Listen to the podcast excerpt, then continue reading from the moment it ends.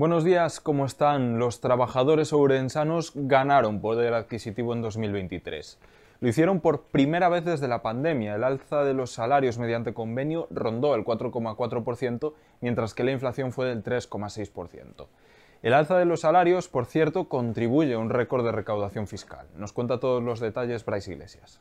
Las empresas ourensanas afrontaron el año pasado la mayor subida de sueldos desde el año 2001 Hoy analizamos la subida de los convenios colectivos, tanto de las empresas como los sectoriales, del año pasado. En el caso de las empresas, eh, asciende al 5,68% de alzas salariales, la más alta de la historia. Así, los trabajadores organizados consiguieron ganar poder adquisitivo el año pasado, pero es una cifra insuficiente ante todo lo perdido en los años 2022 y 2021.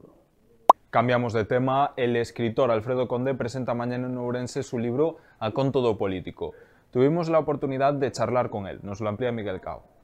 Con motivo de la presentación del último libro de Alfredo Conde, A con todo político, hablamos con el escritor sobre los sucesos que marcaron su infancia, su experiencia como diputado en el primer Parlamento de Galicia o su futuro próximo como escritor.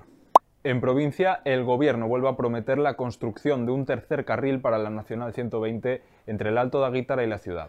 El subdelegado del Ejecutivo Central en Ourense, Emilio González, visitó ayer Valdeorras y se comprometió de nuevo a la ejecución de una obra que sigue estancada.